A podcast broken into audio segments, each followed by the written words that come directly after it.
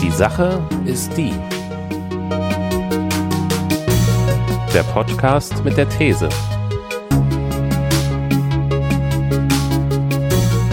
Mit Daniel und Christian.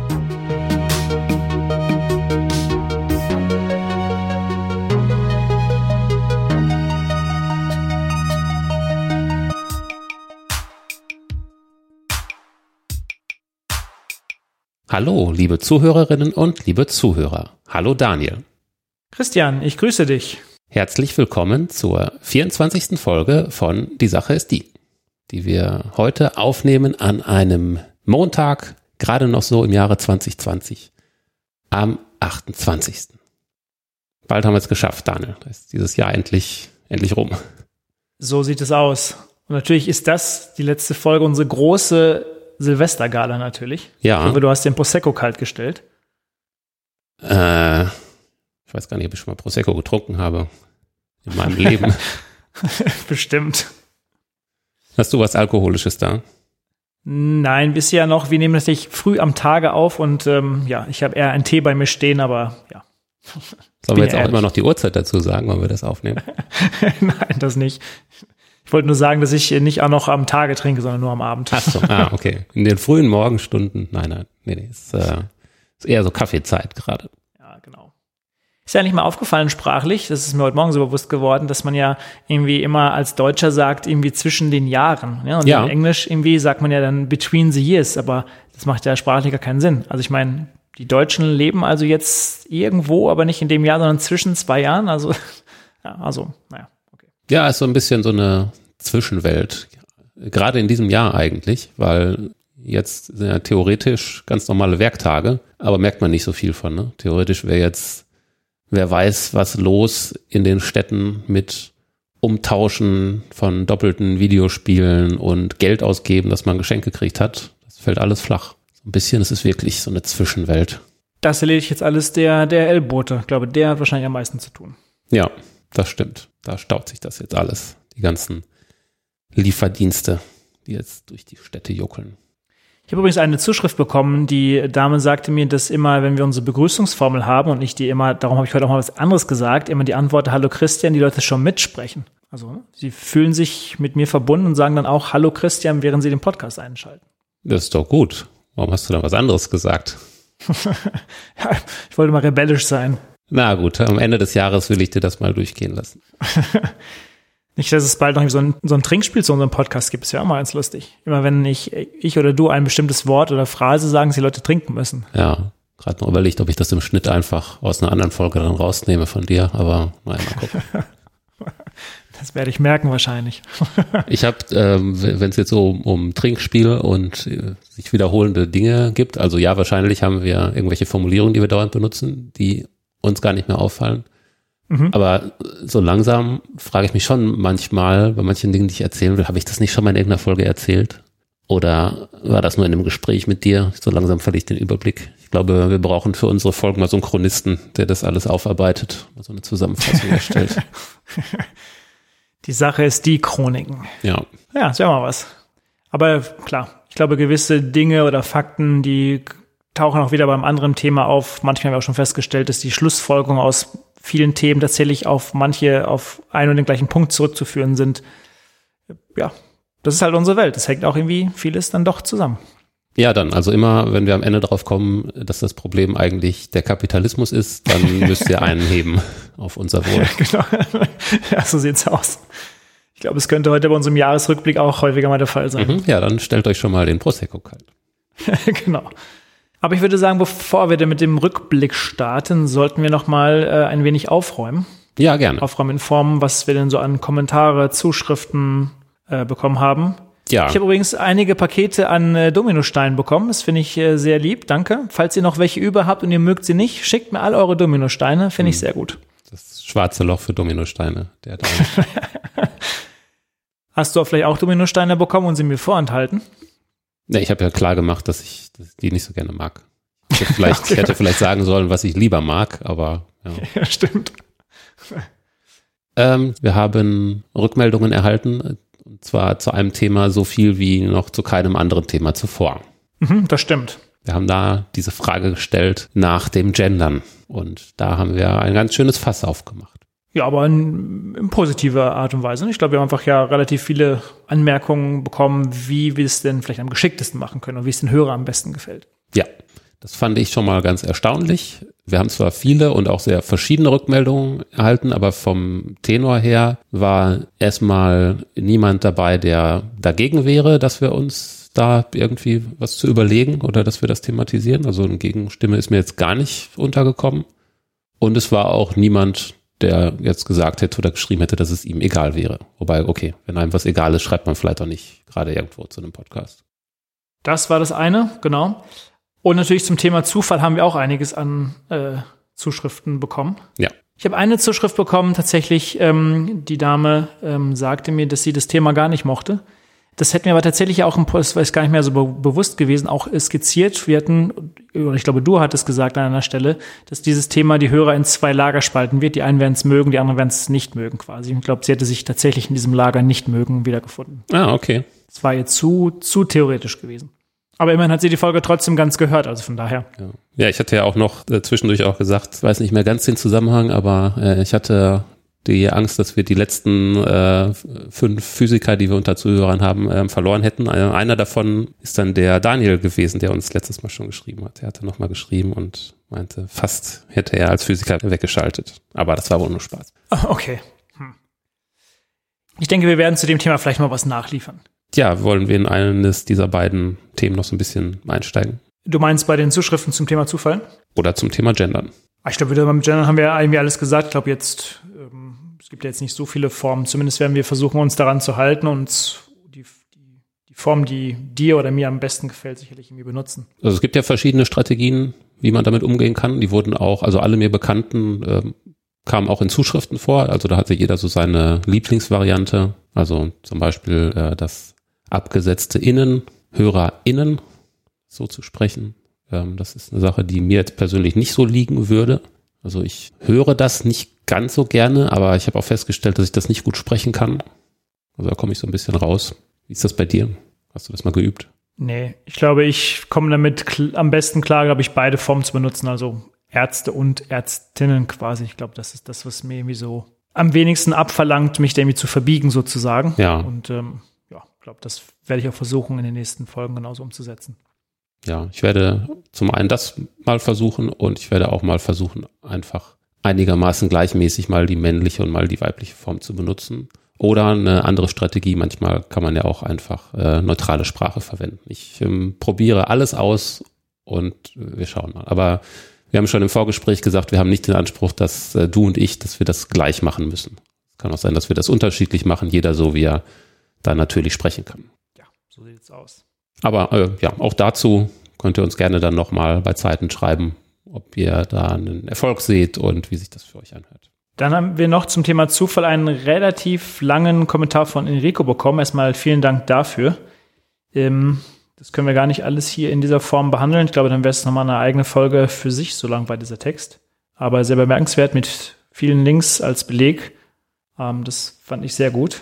Ja, Willst du noch was davon rausgreifen oder wollen wir es einfach so stehen lassen? Ich glaube, wir verweisen da einfach mal auf unsere Webseite, auf die Kommentare. Da sind ja noch mehr Kommentare gelandet und schaut da doch einfach mal vorbei. Auf die Sache ist die, ihr könnt da auf jede Folge klicken und dort Kommentare nachlesen und vielleicht wollt ihr euch da auch mal selber verewigen. Man kann auch auf einzelne Kommentare antworten. Vielleicht entspinnt sich da ja mal sogar eine Diskussion. Gut, prima. Dann würde ich sagen, kommen wir doch zu unserem großen Jahresrückblick. Genau, es ist eine der wenigen Folgen ohne dedizierte These. Ähm, aber dafür mit einem riesengroßen ähm, ja, Elefanten im Raum, denn wir hatten ähm, sowohl im April als auch im Juni zwei Folgen uns dem Thema Corona gewidmet. Ja. Ich denke, vielleicht fangen wir auch mit diesem Thema nochmal an und greifen vielleicht nochmal ein paar Themen auf, die wir auch ähm, damals schon andiskutiert hatten. Also vielleicht über Erfahrungen aus dem Homeoffice, über technische Gegebenheiten, Leider, das habe ich mir noch mal ein paar Punkte aufgeschrieben, was sich jetzt auch mit der Zeit rausstellt, auch vielleicht ein paar traurige Dinge. Ähm, aber vielleicht fangen wir mit dem Homeoffice mal an. Hast du neue Erkenntnisse gesammelt, wie dich, wie sich Homeoffice für dich anfühlt? Ja, sind. ich habe schon, ich habe ja, ähm, das hatte ich in der Folge auch erzählt, ich habe schon relativ viel Erfahrung mit Remote-Arbeit gesammelt. Aber ja, die Situation, dass jetzt alle jeweils zu Hause sitzt und alles komplett für jeden nur noch über Online-Dienste und über Online-Kommunikation abläuft, ist natürlich eine ganz neue Situation. Ja, und da gibt's noch viel zu lernen. Was zum einen, was ich sehr interessant finde, dadurch, dass jetzt jeder zu Hause sitzt und dann in Konferenzen und in Meetings sich per Videotelefonie dazu schaltet. Ja, man kriegt plötzlich bei, bei jedem Kollegen so einen Mini-Einblick in das Zuhause. Man ist sofort direkt bei jedem zu Hause. Das ist schon ganz ungewöhnlich und äh, manchmal kriegt man da nicht so viel mit. Manchmal, bei manchen sieht man einfach im Hintergrund eine graue Wand. Äh, manche haben natürlich auch so einen virtuellen Hintergrund eingeblendet, so als ob sie gerade irgendwie in der Karibik sitzen. Das gibt's natürlich auch. Bei manchen sieht man im Hintergrund dann die Bücherwand. Das ist bei mir auch so. Und dann kann man da schon mal so ein bisschen gucken und vielleicht so ein paar Rückschlüsse ziehen und hat vielleicht auch ein kleines Gesprächsthema dann mal. Und äh, da habe ich also schon mit einem Arbeitskollegen viele Gemeinsamkeiten entdeckt. Also wir hatten ein relativ abwegiges Buch, beide äh, jeweils hinter uns stehen. Das war ein großer Zufall. Ähm, ja, und man kriegt aber auch so ein bisschen mal so andere Situationen mit. Also bei, bei manchen Kollegen hört man im Hintergrund sehr oft Kinderlärm. Ja. Mhm. Kollegen hat sich es auch immer so ein bisschen dramatisch dann gehört. Das, jedes Mal hörte sich das so an, als ob da ein Kampf stattfindet zwischen den Kindern. Aber auch auf Nachfrage meinte er, dass das alles völlig normales Verhalten sei. Also ich weiß auch gar nicht, was ich daraus machen soll, aber das ist was Neues, ne? Dass du so, so einen Einblick in den, den Alltag bekommst und dir dann aber auch so ein bisschen vorstellen kannst, okay, da ist jetzt derjenige, der da in, in seinem Arbeitszimmer da sein, versucht, seine Arbeit zu machen. Offensichtlich teilt er sich dann noch das Arbeitszimmer mit seiner Frau, die auch zu Hause arbeitet. Mhm. Und in dem Raum hört man noch die Kinder. Kann man sich so ein bisschen denken, dass das vielleicht eine, ja, vielleicht auch eine herausfordernde Situation ist. Ja, mit Sicherheit. Ich hätte mir so ein bisschen nochmal versucht, Gedanken darüber hinaus zu machen, was, was sich vielleicht auch an Strukturen irgendwie verändert. Also ich glaube natürlich, dass also zunächst mal ist eine Selbstverständlichkeit für Videokonferenz entstanden. Also wenn ich früher jemand einen Zoom-Link geschickt habe, dann wurde ich gefragt, oh, was mache ich jetzt damit und was muss ich hier installieren? Diese Fragen gibt es gar nicht mehr. Also Zoom oder jegliche andere Form ist so selbstverständlich geworden, als ob ich irgendwie zu Hause das Telefon abnehme oder ein Handy bediene. Und Homeoffice ist ja eigentlich so mal so ein, so ein Synonym geworden für dezentrales, vernetztes Arbeiten. Du hast es ja gerade selber auch nochmal irgendwie gesagt. Ähm, was mir so aufgefallen ist, ist einerseits, dass mal, Präsenzarbeit funktioniert ja traditionell stark ähm, über Hierarchien und Kontrolle. Und die dezentrale und vernetzte Arbeit im Homeoffice hingegen verlangt natürlich mehr Engagement und Vertrauen. Ich frage mich halt, was das sag mal mit, mit, mit Unternehmen macht und mit, mit Hierarchien in den Unternehmen quasi. Also ich glaube, dass zum Beispiel, dass es unter Umständen vielleicht Unternehmen, und so habe ich es auch teilweise aus Gesprächen miterlebt, ähm, sagen wir, dass sich vielleicht auch neue Netzwerke und Rangordnungen Unternehmen ergeben. Also sagen wir, der technische und sach, sachkundige ähm, oder auch umständliche Chef zum Beispiel wird vielleicht einfach so mit relativ Eleganz, mit einer gewissen Eleganz quasi umschifft. Ähm, das kann ich mir irgendwie durchaus vorstellen. Und ähm, das natürlich dann auch dann vielleicht passiert, dass man in so einem Homeoffice dann doch besser performt, weil es natürlich auch, auch messbarer ist als in der alten Welt und das dann vielleicht tatsächlich mehr Effizienzen heben könnte unter Umständen. Was meinst du mit messbarer? Na, ich glaube, wenn ich jetzt in einer, in einer Firma bin, dann kann ich mir natürlich hinter Leuten ähm, wegducken und die Arbeit vielleicht jemand anders machen lassen, unter Umständen, je nachdem, also jetzt, je nachdem, was man arbeitet. Aber ich glaube, dass wenn jetzt gewisse Ergebnisse erforderlich sind, dann sieht man ja digital, wer was gemacht hat, wo, wer wo was hinschickt, beziehungsweise wer wo halt irgendwie dran arbeitet. Also ich glaube schon, dass es deutlich messbarer ist, sozusagen. Mhm. Und ähm, ich glaube, dass, weil man noch, dass man ein Stückchen weiter äh, äh, ähm, spinnt, ist die Frage, was passiert natürlich jetzt auf so einem Immobilienmarkt mit, äh, mit Bürogebäuden etc. Ich hätte mal gesehen, dass die, das finde ich ganz eigentlich grotesk, dass die Steuereinnahmen der Stadt New York bestehen tatsächlich zu einem sagenhaften ein Drittel aus Immobiliensteuern, die natürlich gelingt sind, logischerweise an den Mieten. Ja. Das heißt, wenn sich Homeoffice durchsetzt, kann man es so weiterspinnen, dass New York irgendwann mal eine Pleite droht. Hm. Da bin ich ja mal gespannt. Oder aber wir kommen alle zu dem, zu dem Ursprung zurück. Ja. Ich glaube ja auch per se, dass es ähm, zwar auch Vorteile bietet, es gibt ja diese, diese Untersuchung ja auch, dass man festgestellt hat, dass die, der, der Dusch-Peak-Zeitpunkt sich natürlich nach hinten verschiebt. Klar, Kinder muss noch nicht in die Kita etc., das muss man eben alles rausrechnen. Aber es scheint natürlich so ein bisschen so, dass ähm, ja, sich das Leben wieder um die Arbeit herum organisiert und nicht die Arbeit um das Leben herum organisiert. Das ist natürlich vielleicht der positive Effekt. Ja. Aber ob das jetzt nachhaltig Effizienz in den Firmen bedeutet, das wage ich nochmal zu bezweifeln. Da hatten wir auch schon, glaube ich, drüber gesprochen, dass der Smalltalk in der Küche oder sonst wo am Kopierer sicherlich auch wichtig ist und auch Kreativität fördert. Ich glaube, es entstehen da ganz neue Herausforderungen ähm, zum Thema Führungskräfte, was du gerade ein bisschen angeschnitten hast. Ähm, ich glaube, es wird einige Führungskräfte mit einem gewissen Führungsstil geben, die ähm, jetzt gerade so ein bisschen Schwierigkeiten haben, nämlich solche, die so einen Führungsstil mit sehr viel Micromanagement und sehr viel Kontrolle haben. Das funktioniert jetzt nicht mehr. Und du kannst ja auch nur bedingt viel Kontrolle äh, ausüben, erstmal generell über jemanden, der da bei sich zu Hause sitzt. Und du kannst auch gar nicht so viel Kontrolle zum Beispiel, was die Einhaltung der normalen Arbeitszeiten angeht, verlangen, wenn da jemand eben noch zwischendurch die Kinder vom Kindergarten abholen muss oder ähnliches. Das funktioniert ja einfach gar nicht mehr. Und das habe ich jetzt festgestellt. Ähm, also wenn es Führungskräfte gab, die darauf sehr gesetzt haben, die müssen sich da gerade so ein bisschen locker machen und wird jetzt viel mehr ja mit Vertrauen gearbeitet, weil es einfach gar nicht anders geht und es wird sehr viel mehr auf Ergebnisse geachtet, nicht so sehr auf den Prozess. Und das finde ich schon klasse. Ich glaube, dass das sehr, sehr vielen Menschen, nicht allen, aber sehr vielen sehr stark entgegenkommt. Wenn es nicht mehr ähm, zählt, dass ich um acht Uhr angefangen habe, da zu arbeiten, sondern es zählt, dass ich einmal eine Zusage mache, dass ich sage, ich bin ungefähr mit diesem Projekt in zwei Wochen fertig und nach zwei Wochen schaut man dann drauf und dann liefert man ein Ergebnis. Und das ist natürlich ja auch sehr tolles selbstständiges Arbeiten, bei dem viel, viel bessere Ergebnisse zustande kommen können, als wenn die ganze Zeit du äh, einen Projektmanager hast, der dir in den Nacken atmet und dich fragt, ob du jetzt äh, noch eine Viertelstunde brauchst. Wobei natürlich auch, glaube ich, eine Typfrage ist. Ne? Ich glaube, manche Menschen brauchen auch diese Strukturen, diesen ja. Druck. Ich glaube, solche Menschen ja. gibt es natürlich auch. Das gibt es auch, auf jeden Fall.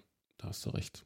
Ähm, noch kurz eine andere Herausforderung, die ich jetzt so festgestellt habe oder die jetzt unter den Kollegen, mit denen ich zusammenarbeite, identifiziert wurde, war zum Beispiel, was ist eigentlich, wenn wir bei der Arbeit jetzt einen Erfolg haben?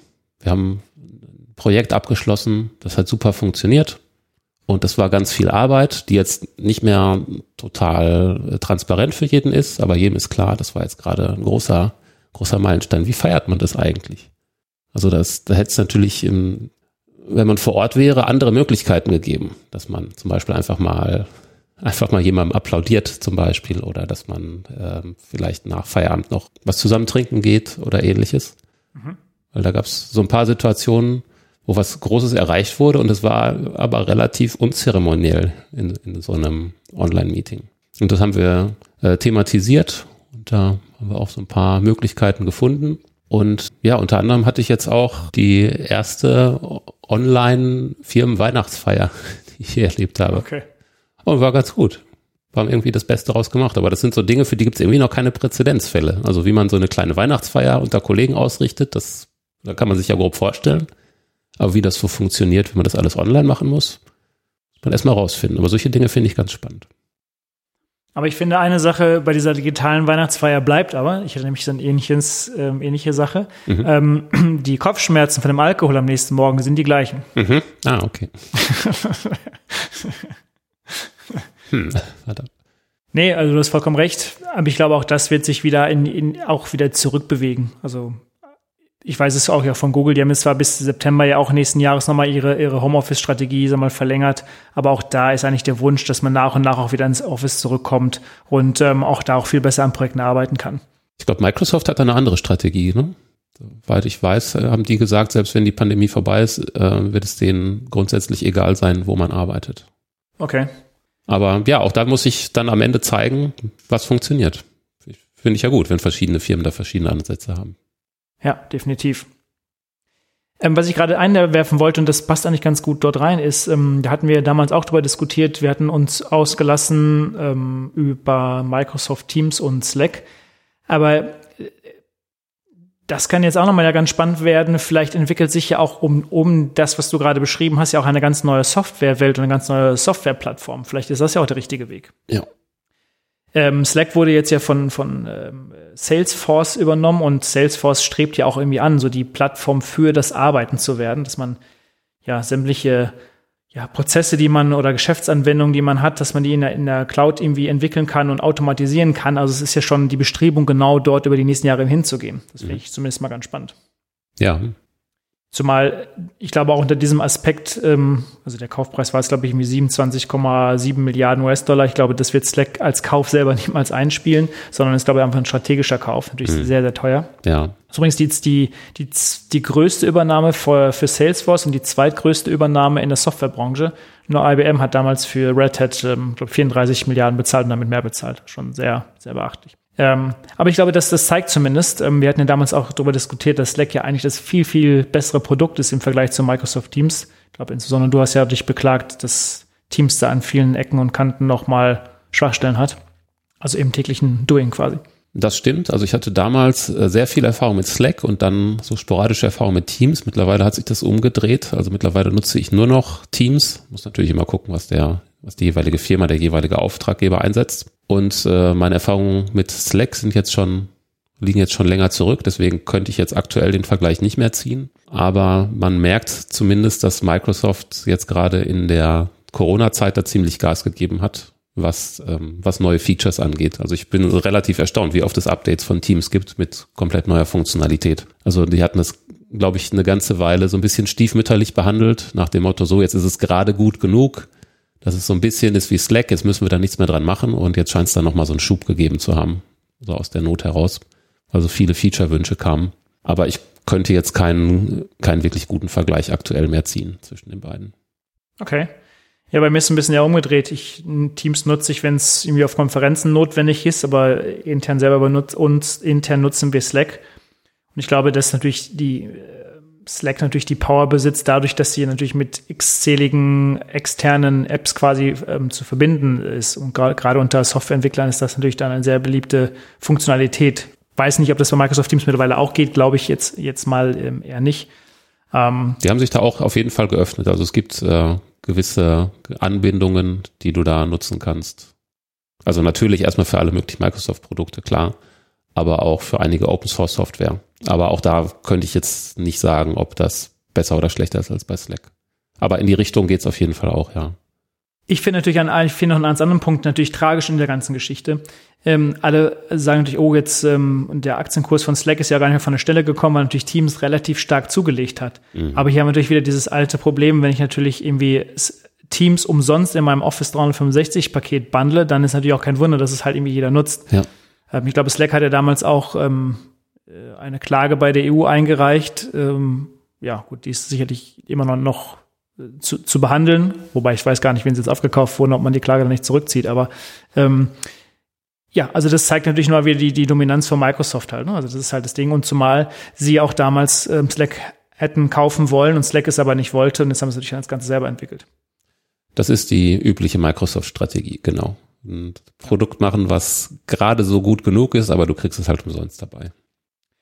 Wobei wiederum natürlich ist es jetzt so, dass, ähm, sag mal, jetzt Slack ja in, im Salesforce eingesetzt werden soll, also in der Kommunikation mit dem Kunden. Also vielleicht mal vielleicht zur Erklärung. Also ähm, Slack, äh, Salesforce macht so Customer Relations Software, also Software, die mir hilft, in meinem Verkaufsprozess mit dem Kunden ähm, ja, Kontakt aufzunehmen und das aber dann halt irgendwie messbar zu sein. Ne? Also wann habe ich den Kunden angerufen, habe ich ihm schon ein Angebot rausgeschickt, dass diese, diese ganzen Connects, die, ja, die Verbindung zu dem Kunden irgendwie sichtbar sind und mich darauf hinweist, wann ich wo nochmal irgendwie angreifen soll. Plus natürlich hinten raus, um zu messen, hat es einer, was ich die Schuhe gekauft oder was auch immer, um auch somit vielleicht den Erfolg des Vertrieblers irgendwie zu messen.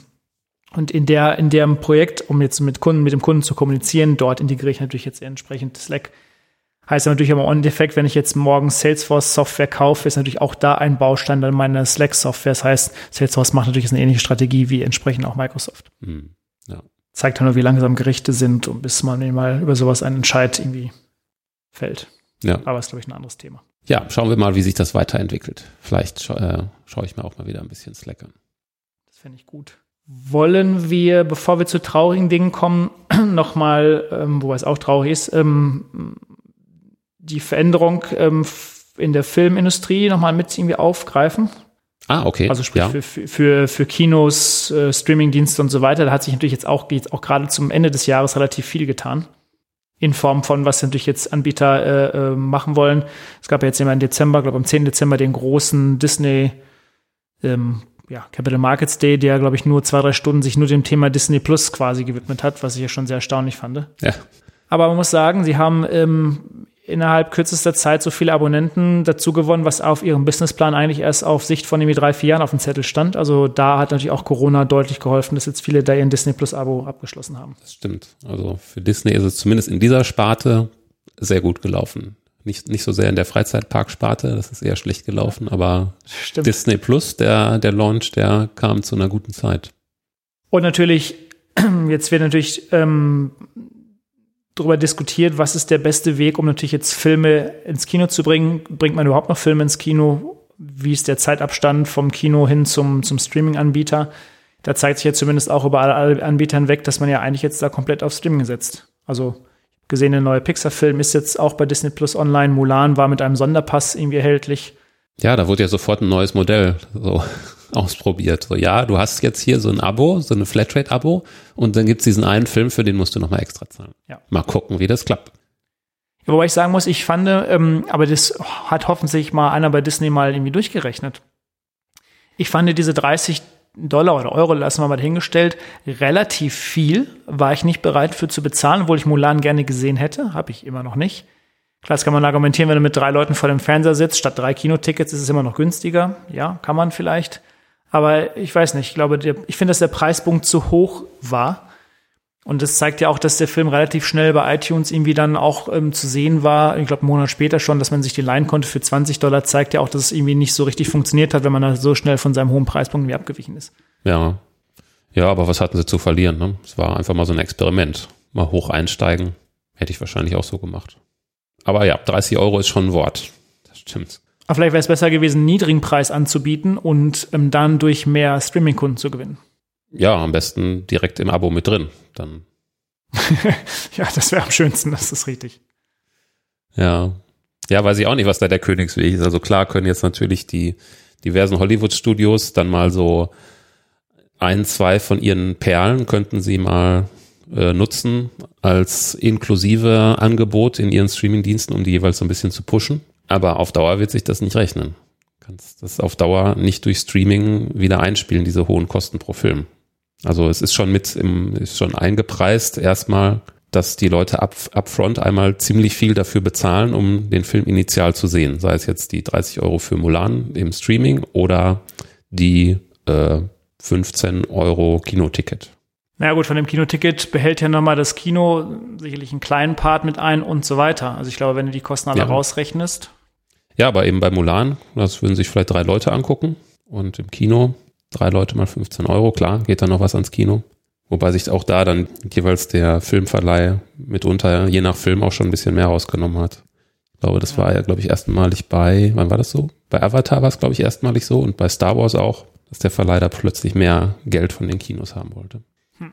Hm. Ähm, ja, wie hoch die Summe auch immer ist, aber ähm, so war bisher so diese Verwertungsreihenfolge.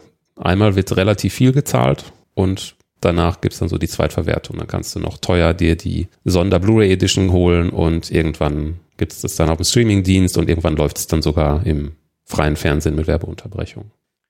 Und all diese Perioden werden natürlich jetzt verkürzt oder fallen weg. Also ja. ich kann jetzt ja ab Tag eins im Best Case den Film halt direkt sehen im ja. Streaming. Ich habe gerade mal geguckt, der neue Film von Pixar Soul, ähm, der läuft jetzt tatsächlich inklusive in dem Disney Plus Abo quasi. Mhm. So, ich weiß nicht, was jetzt in der Produktion gekostet hat und ob das jetzt, dass man neue Leute, neue Kunden anzieht, das müssen wir jetzt irgendwie abwarten. Nämlich jetzt mal den Film Tenant zum Beispiel, das hat natürlich hinten und vorne nicht funktioniert. Der hat sein Geld natürlich nicht eingespielt. Ja, das heißt, was erwartest du? Was passiert? Also das, also das sind ja zwei Fragen jetzt erstmal. Was, was passiert mit den äh, Filmen, die jetzt aktuell die ganze Zeit auf Halde liegen? Es wurden ja alle möglichen Filmstarts abgesagt dieses Jahr. Stimmt. Ne, also ja. was wird erstmal damit geschehen? Und wenn was passiert mit Filmen, die jetzt erst in Produktion gehen oder die jetzt erst geplant werden? Also Punkt eins, mal von vorneweg finde ich es natürlich von tiefst innerlich total schade, dass es dazu führen wird, und darauf kommen wir, glaube ich, nicht drum herum, dass es ein Kinosterben in irgendeiner Form gibt. Vielleicht überleben große Ketten, ich weiß es nicht. Aber wenn ich hier in Frankfurt sehe, wie viele kleine Kinos und ganz tolle Kinos gibt, die sich sehr, sehr schwer tun, ich hoffe, dass es für die eine Unterstützung gibt und Hilfe gibt. Ich glaube, das, das finde ich allein schon kulturell gesehen ähm, sehr wichtig, dass solche Institutionen überleben. Ja. Und ich glaube, es ist finde ich auch nicht diskutierbar. Es gibt einfach Filme, die gehören einfach ins Kino, die muss man auch einfach im Kino sehen. Ich glaube, dieses Erlebnis kann, egal was für ein Fernseher man zu Hause stehen hat, eben einem das nicht nehmen. Ich glaube, die wenigsten haben wahrscheinlich ein Heimkino zu Hause. Das ist wahrscheinlich nur ein geringer Prozentsatz, wo es dann eh nicht Spaß macht oder irgendwie sich genauso gut wirkt. Das ist mal das eine.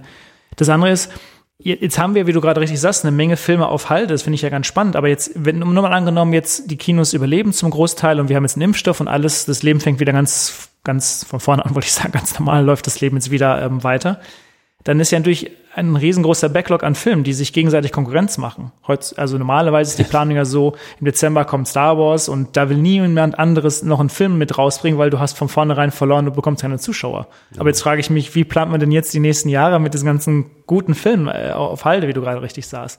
Das heißt also, ich kann mir vorstellen, dass du mit diesem Film eh schon mal weniger verdienst, weil sich man jetzt sich gegenseitig Konkurrenz macht. Und wenn das mal alles abgefrühstückt ist, dann genau ist der Punkt, was kommt dann? Man hat jetzt nichts mehr produziert. Dann ist eine gehende Lehre im Kino, weil man jetzt gerade nichts drehen kann. Genau, erstmal gibt es diese Lücke und dann als nächstes die Überlegung, ja, wenn wir jetzt neue Filme drehen, wie viel Budget geben wir denen denn eigentlich? Also müssen mhm. wir das irgendwie runterschrauben oder wie wird das weitergehen? Das ist schon ganz schön interessant. Gerade überlegt, ob man nicht, sobald die Kinos wieder aufmachen, ob da nicht einige Kinos so eine ähm, so einen Corona-Nachholmarathon machen, wo dann wirklich alles, was man verpasst hat, direkt hintereinander kommt. Dass man da so 48 Stunden im Kino verbringt. das wäre gut. Kannst du dich noch an so Filmnächte erinnern? Wir haben das ja mal gemacht. Wir haben doch mal, ja. ähm, was haben wir denn gesehen? Wir haben ähm, die große Scream-Nacht, eins Scream, genau. bis drei oder so, oder? Ja. Stimmt. Ja, genau. Haben wir Scream eins bis drei gesehen oder irgendwie zwei, drei Halloween-Filme haben wir mal gesehen in der Nacht und sowas. Star Wars natürlich. Das waren noch Zeiten. Ja. Ja, aber ich meine, ich sehe auch, ähm, ich weiß gar nicht mehr, wie das alles zusammenhängt. Ähm, äh, Warner, die doch auch jetzt ihre Filme auch alle auf ihrem HBO Max Kanal rausbringen wollen. Jetzt Wonder Woman 1984 jetzt am 2. Weihnachtstag, glaube ich, rausgekommen. Die wollen ja im nächsten Jahr auch Matrix 4 und so weiter auch jetzt alle im, im Streaming-Account da rausbringen. Kann ich das in Deutschland gucken? So auf normale Art und Weise? Nee, also aktuell nicht. Ähm, man hatte gedacht, ist, glaube ich, dass HBO Max nächstes Jahr in Deutschland kommen soll, aber Gerüchte zufolge soll es auch nicht 21 in Deutschland irgendwie ähm, starten, wenn erst Ende 21. Hm. Frag mich aber nicht, woran das liegen kann, das weiß ich leider nicht. Aber gut, es gibt ja diverse Lösungen, die auch nicht illegal sind, wenn man dann mit dem VPN arbeitet etc., um irgendwie sowas hinzubekommen. Das ist so ein bisschen Grauzone, oder? Mit dem VPN, theoretisch. Aber man, man ja. fühlt sich nicht so schlecht, weil man ja trotzdem Geld bezahlt. Stimmt, genau. Ja, aber ich meine, es gibt ja, wie du sagst, Matrix 4, gut, die, das war ja erstmal erschwert, den Film zu drehen. Ich glaube, Dune ist fertig, wurde verschoben, wenn ich es richtig verstanden habe. Kommt ja. auch erst im nächsten Jahr. Ja. Neuer James Bond nächstes Jahr. Tja. Ähm, und wo wir gar nicht drüber gesprochen haben, das ist nochmal das Thema Serien. Ähm, aber das ist jetzt schon gerade das gute Laune-Thema, was du mir versprochen hast, was wir gerade besprechen, oder? es wird noch trauriger, das stimmt. Das ist eigentlich noch ein gutes Laune-Thema. Ah, okay. Äh, ja, Serien.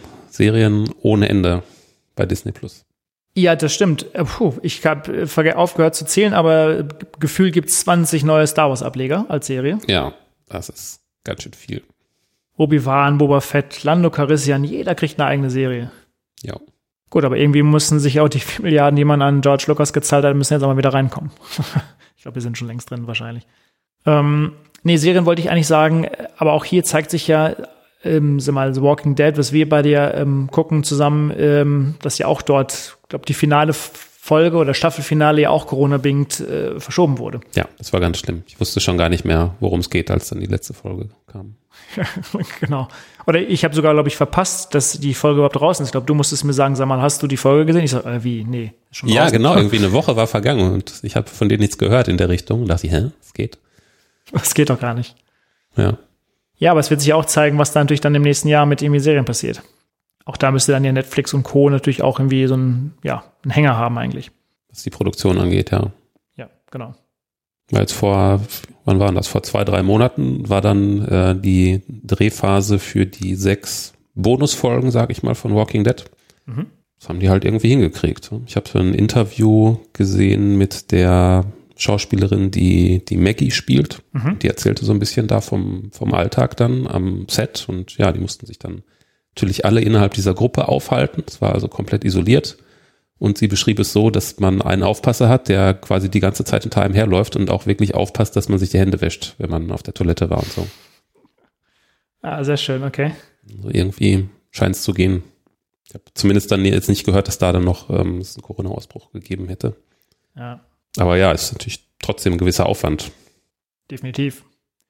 Und ich glaube, wir haben jetzt ja gerade über Kinos, ähm, Kinos gesprochen. Ich glaube, ähm, wenn wir das mal das Ganze weiterspinnen, ähm, kulturell gesehen, was im Theater, im Oper etc. angeht, ich meine, die trifft es ja dann auch nochmal noch mal deutlich härter quasi. Oh ja.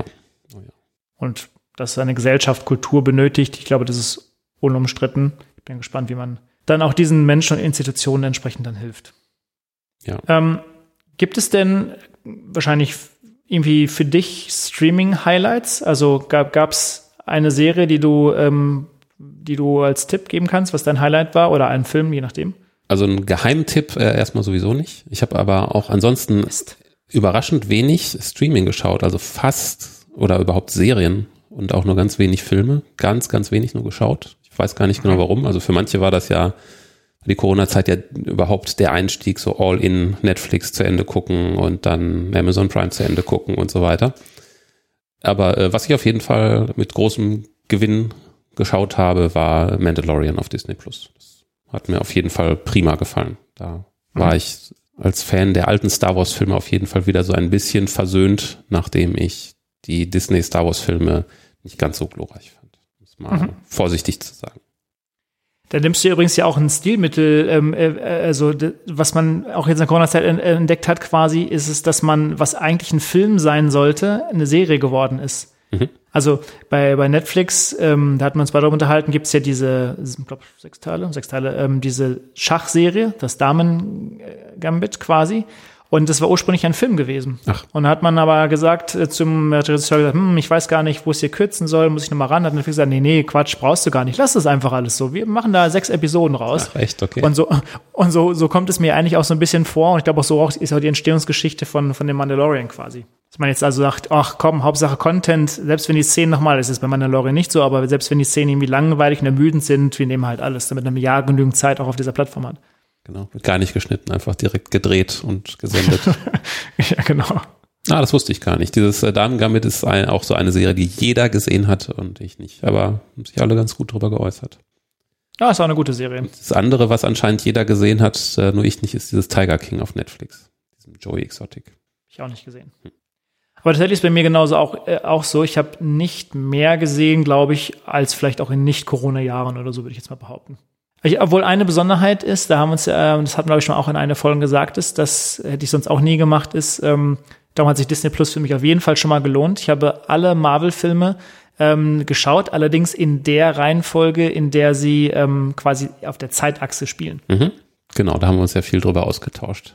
Genau. Also ich hatte sie schon vor, vor, weiß ich nicht, wann war das? Vor einem guten Jahr oder anderthalb Jahren hatte ich alle in der normalen Reihenfolge geschaut und dann hast du mir von dieser Alternativreihenfolge erzählt und dann, ja, war das auch interessant zu hören, wie du das so erlebt hast. Ja, wobei übrigens ähm, diese Grundidee tatsächlich auch nicht von mir stammt. Ich meine, das ähm, hatte mir der Dirk Prims erzählt gehabt. Ihr mhm. kennt ihn vielleicht auch mit seinem Podcast. Und ähm, ja, der hat das so ähm, angefangen und das fand ich ganz gut und habe das mit übernommen. Also ja. ist nicht auf meinem Mist gewachsen. Aber ich habe tatsächlich zwei Serien, die ich jetzt erst so zum Ende des Jahres hin ähm, entdeckt habe, die ich tatsächlich auch sehr, sehr gut finde. Mhm. Und zwar ein kleines ähm, Familiendrama, sechs Teile auch oder sechs Folgen, ähm, mit Mark Ruffalo in einer Doppelrolle. Und zwar ähm, I Know This Much Is True. Ich weiß nicht, ob du es kennst. Mm, nein. Ähm, ja, ist ein, ein ähm, Familiendrama, zwei Jungs, ähm, ähm, fast, fast Zwillinge, zeitgleich geboren, die durch die Erziehung der Eltern einer etwas, sag mal, ja, gelitten hat durch die Erziehung und ähm, sehr gläubig ist und die erste Folge damit beginnt, dass er, weil er glaubt, dass er ja, ähm, Buße tun muss, sich in einer Bibliothek die Hand abschlägt. Und es, also es geht sehr viel um Familiendramen, um, um Glaube und so weiter. Aber sehr, sehr gut gespielt, insbesondere, dass er natürlich hier eine entsprechende Doppelrolle ist. Hm, okay. Das zweite ist, ähm, das ist, ähm, aber gut, hat wahrscheinlich auch jeder gesehen, ist I May Destroy You. Fand ich auch sehr, sehr gut. Ist eine, eine HBO-Serie, auch 30 Minuten eine Folge.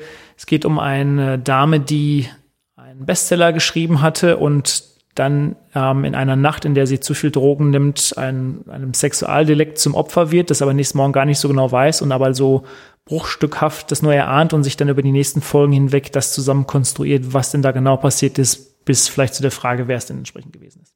Mm, okay. so ein bisschen so eine Referenz. Also ich finde, es gibt so eine, so eine Zeitachse immer. Es gab ähm, doch ähm, Girls, was damals in so einer Serie war für ähm, vor zehn Jahren ungefähr. Und jetzt glaube ich, das ist so ein bisschen so die Generation Z, die aufgearbeitet wird in dieser Serie, finde ich eigentlich ganz gut, auch mit ihren Referenzen halt.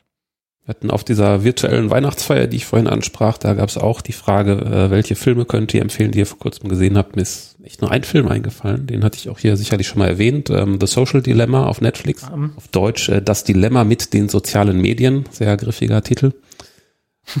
Und äh, ja, den kann ich sehr empfehlen, wenn man so ein bisschen über die Wirkungsweise und Funktionsweise von sozialen Medien wie Facebook und Instagram etc. erfahren möchte. Als ich den Tipp gegeben hatte, da äh, in diesem Gespräch auf der Weihnachtsfeier, habe ich auch als Reaktion bekommen von einer Person, äh, ja, das habe ich auch gehört, dass der sehr interessant sein soll. Ich traue mich nicht, den zu gucken, weil ich benutze doch so gerne Facebook und ich will es so genau gar nicht wissen. Fand ich ganz interessant. Ja, ja ich habe es auch gesehen. Ähm, ja, also so, sollte man sich auf jeden Fall angucken, um sich dann doch vielleicht Gedanken über sein Verhalten mit sozialen Medien irgendwie zu machen und wie sehr es uns dann doch manipuliert. Ähm, und das Schlimme ist, dass man ja hier in so eine, und das ist ja auch ein psychologisches Phänomen, in so eine Falle tappt. Ne? Also mir geht es so, mir war das alles bewusst. Ähm, ich weiß, dass ich drauf reinfalle, ich weiß auch, was es mit mir macht und trotzdem kann ich es tatsächlich hier und da vielleicht also nicht loslassen. Das ist das Schlimme dabei. Ja, das stimmt. Du bist voll der Twitter-Fan was es da noch alles gibt. alles. Ist schon reduzierter, glaube ich, aber ja. Also. Ja, aber du nimmst schon alles mit, oder? Nee, ich habe, glaube ich, meinen Facebook-Account gelöscht und die App benutze ich auch nicht mehr. Das hilft schon mal, aber ich nutze vorwiegend Twitter und Instagram, genau. Hm. Aber gerade bei Instagram kann man durchaus sich äh, zeitlich verlieren. Ich finde noch viel schlimmer ist eigentlich, wenn man sowas wie TikTok nutzt. Also da wirst du auch zeitlich hineingesogen und nach 30 Minuten fragst du dich, hm, was genau hast du eigentlich jetzt hier mitgenommen? Und ich glaube, seitdem nutze ich es auch nicht mehr. Aber ich versuche natürlich einfach nur die Dinge auch erstmal zu testen, um auch mal zu wissen, was, was macht es, was ist es und so weiter. Hm. Aber aus, aus meiner beruflichen Neugierde vielleicht daraus. Ja. Genau. Ja, muss man aufpassen. Also diese, ich weiß gar nicht, wie lange der Film geht. Ich glaube, eine Stunde oder so. Ist auf jeden Fall gut investierte Zeit, wenn man einen Netflix-Account hat. Einfach mal schauen. Besser als äh, eine Stunde lang auf Instagram rumscrollen, behaupte ich mal. ja, das stimmt. Gibt es eigentlich ähm, über dieses Phänomen, was wir jetzt gesprochen haben, Produktionslöcher eben bei Filmen oder bei Serien, das wird ja sicherlich auf Computerspiele auch zutreffen. Ähm, siehst du das ähnlich? Und, und, gibt es überhaupt dieses Jahr ein Spiel, was du vielleicht neu für dich entdeckt hast? Ich habe in diesem Jahr nichts großartig gespielt, muss ich sagen. Okay. Ich überlege nochmal. Hm, nee, ich glaube, ich habe nichts großartig gespielt. Ähm, eine große Produktionslücke bei Spielen wäre mir jetzt aber ehrlich gesagt auch nicht bewusst. Also Computerspiele so haben ja schon vor Jahren so ihren Absatzmarkt sehr stark aufs Digitale verlegt. Also die Präsenz in Geschäften hat da ja eine kleinere Rolle immer äh, weiter eingenommen. Und ja, da, viele Firmen haben ja diesen, diesen Sprung auf Remote-Arbeit auch sehr gut geschafft. Deswegen wäre mir jetzt gar nicht bekannt, dass sich wegen Corona Spiele sehr stark verzögert hätten. Weißt du da was anderes? Nee, auch nicht. Also nie, Spiele verzögert ja, aber nicht, glaube ich, habe nicht das Argument Corona-bedingt irgendwie gehört. Nee, nee, das, das übliche, die übliche Verzögerung, klar. Also das ist ja notorisch, gerade bei großen Computerspielen, dass sie sich gerne mal um ein paar Jahre verschieben, je nach Firma. Ja, stimmt. Hm, ich bin jetzt ja nicht so tief, glaube ich, in diesem Computerspiele-Thema äh, involviert, wie du es bist. Also ich glaube, dieses Jahr aber auch nur Corona-bedingt, sonst habe ich, glaube ich, jahrelang wenig gespielt. Da habe ich mir, glaube ich, Doom gekauft, was ich sehr gut fand. Und tatsächlich jetzt das neue Cyberpunk. Ähm, da, ich weiß nur aus, wenn ich mal so ein bisschen ähm, gelesen habe, auch in, bei Reddit oder sonstigen Communities, dass die Leute sagen, dass jetzt sich alle Cyberpunk auch kaufen, weil in einem anderen, in dem Markt nichts anderes mehr gibt. Das ist vielleicht so ein ähnliches Genre bedient, was die Leute gerne spielen, aber es, alles ist irgendwie ausgespielt, was es da mal gab. Und dann gibt es so, so ein, ja, wie so eine Art Notkauf, also ein, ein, ein Typus an, an Käufer quasi. Ja. Da habe ich jetzt nochmal so wahrgenommen. Ob das stimmt, kann ich jetzt nicht sagen. Aber zum Thema Verschiebung, ähm, Cyberpunk wurde ja auch irgendwie zweimal verschoben. Tja, und vielleicht hätten sie es dann doch nochmal ein Jahr verschieben sollen, dann wäre es vielleicht doch nochmal besser gewesen. Ja, du hast es dir geholt, du hast da, warst ja sehr gehypt, also du hast mich ja gefühlt zweimal am Tag angerufen und mir erzählt, wie sehr du dich auf dieses Spiel freust. Und es hat deine Erwartungen nicht ganz erfüllt.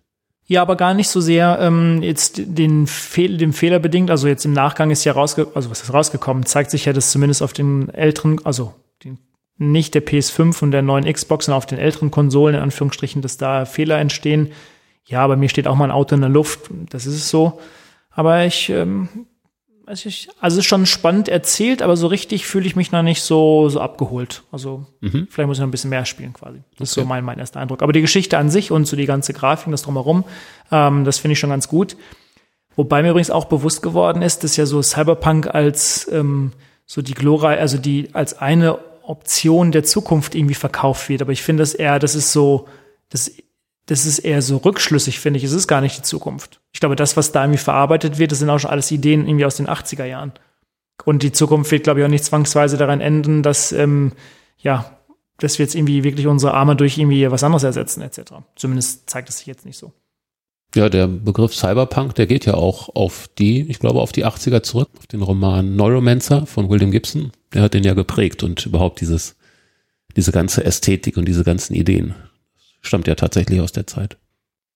Genau, das einerseits, auf der anderen Seite natürlich auch, wir mal so, ja, so ähm, ein bisschen Kriegsmetapher halt auch rein. Ne? Also ich meine, diese ganzen neonleuchtenden ähm, Grafiken, das ist ja das, was man ja dann auch vorwiegend in, in, Japan findet, dass man auch damals irgendwie dann auch schon irgendwie im, im Krieg irgendwie genutzt hat und ähm, um vielleicht ein Bild zu zeichnen. Aber es sind alles so Rückschlüsse auf die Vergangenheit, aber ich finde nicht, dass es irgendwie eine Zukunft zeichnet. Aber okay, gut, das haben wir dahingestellt.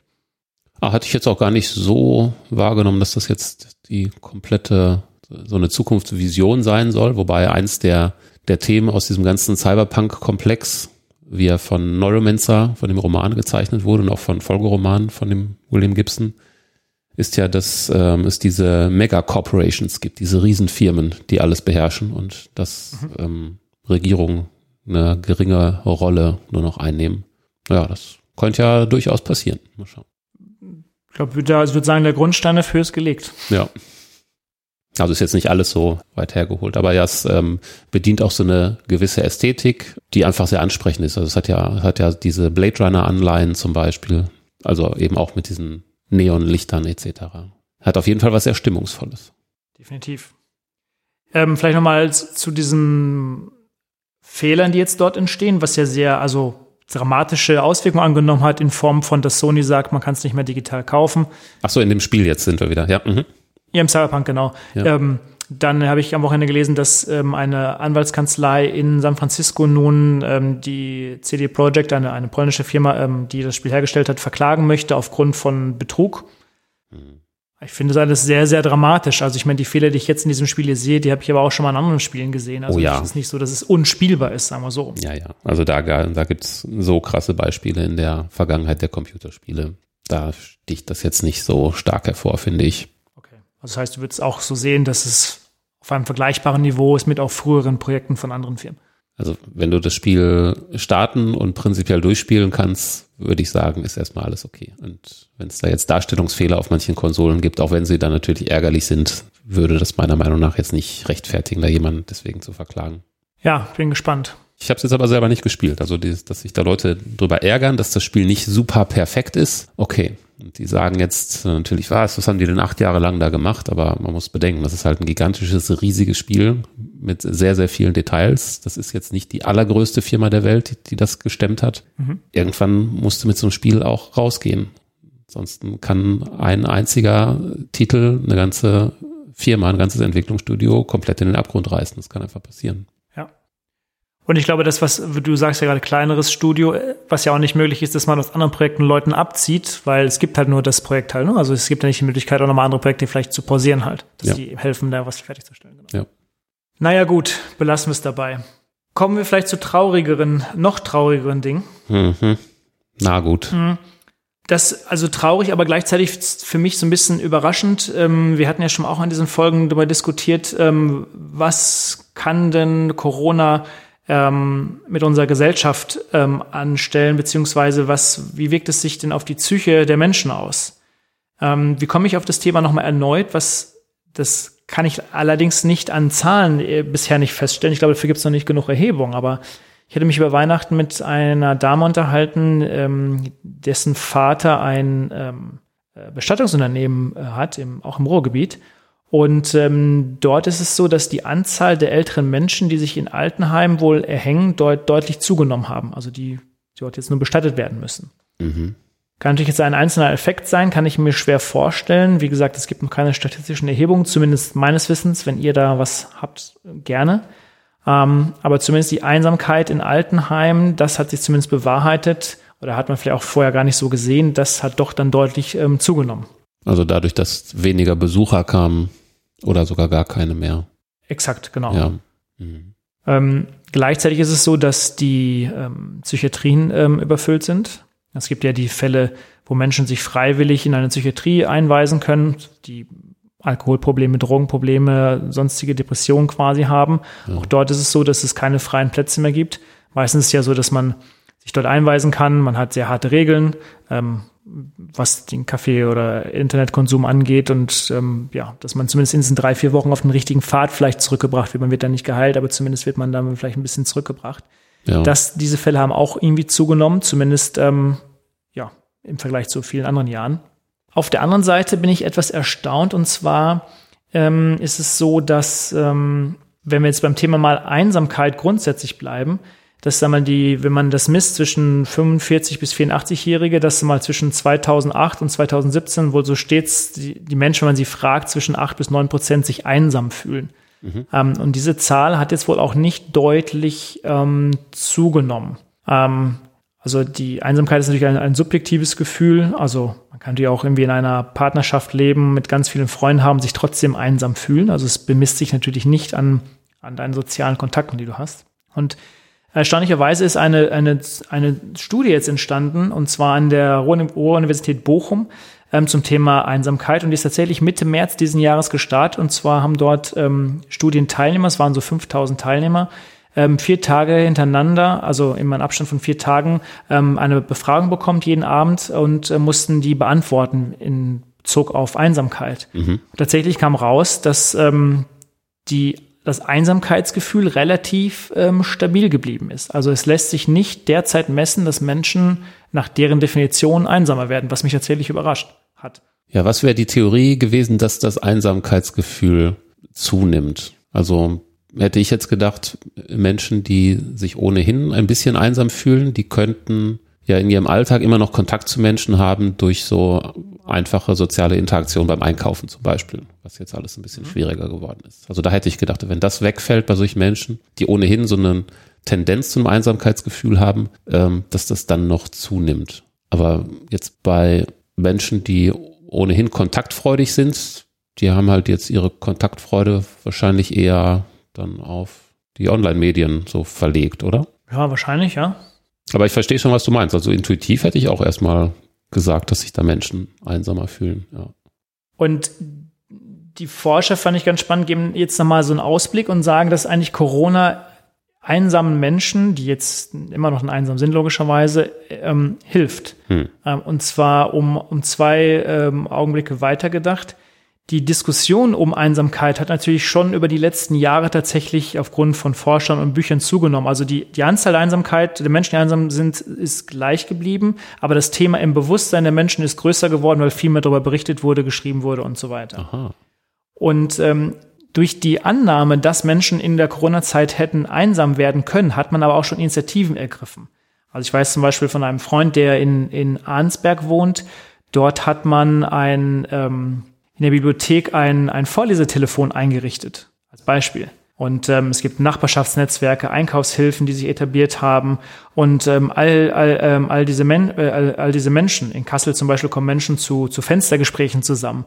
Und das hätte es ja alles ohne Corona nicht gegeben. Das heißt also, die Anzahl der Menschen, die einsam sind, bleibt gleich, aber jetzt gibt es mehr Initiativen, um nicht einsam zu sein. Das ist die Überlegung, vielleicht ist dann der Effekt daraus in den nächsten Jahren sogar eher positiv. Hm. Auch das ist zumindest wieder erwartend zu meiner Annahme, die ich vielleicht irgendwie auch jetzt spontan gesagt hätte, was passieren könnte. Also hat da eventuell direkt so eine Überkompensation im besten Sinne stattgefunden. Exakt, ja genau. Wäre ja super. Aber ah, das fand ich ganz spannend. Ja, hätte ich jetzt auch nicht so erwartet ich meine, klar, ich glaube, dass wir eine Datengrundlage erst über die nächsten Jahre irgendwie erarbeiten müssen und dann mal gucken, was wirklich passiert. Aber zumindest so die ersten Stoßrichtungen zeigen, dass da nicht doch alles so eintrifft, wie man sich das vielleicht dann doch gedacht hatte. Ist ja doch jetzt noch eine positive Kurve gekriegt. ja, das stimmt, ja. Das, die Sache ist zum Beispiel auch, dass natürlich man auch nicht so richtig weiß, was was bedingt. Also es ist schon nachweisbar, Wer einsam ist zum Beispiel, dass derjenige mehr Stress erlebt, häufiger äh, Bluthochdruck hat, Herz-Kreislauf-Erkrankungen, Stoffwechselstörungen und so weiter. Ähm, aber man weiß halt nicht, was was bewirkt quasi.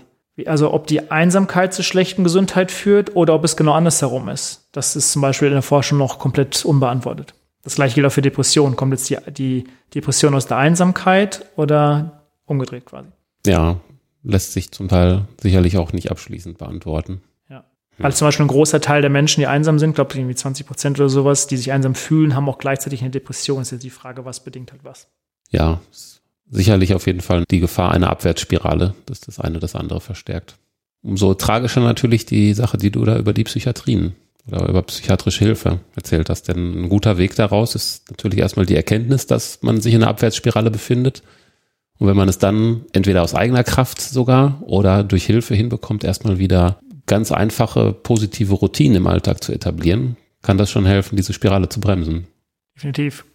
Das ist übrigens genau exakt der Punkt, den du ansprichst. Ich glaube, viele Menschen leiden, weil sie eben die Struktur verloren haben. Und wenn ich jetzt diese Psychiatrie gehe, wenn ich diese Berichte zumindest lese, ist es so, dass den Menschen tatsächlich ganz hart Strukturen aufgezeigt werden. Also es gibt einen ganz harten Plan, wann man aufsteht, wann man schlafen geht, ab wann man Fernsehen gucken kann, wann man wo wie essen kann und so weiter. Ja.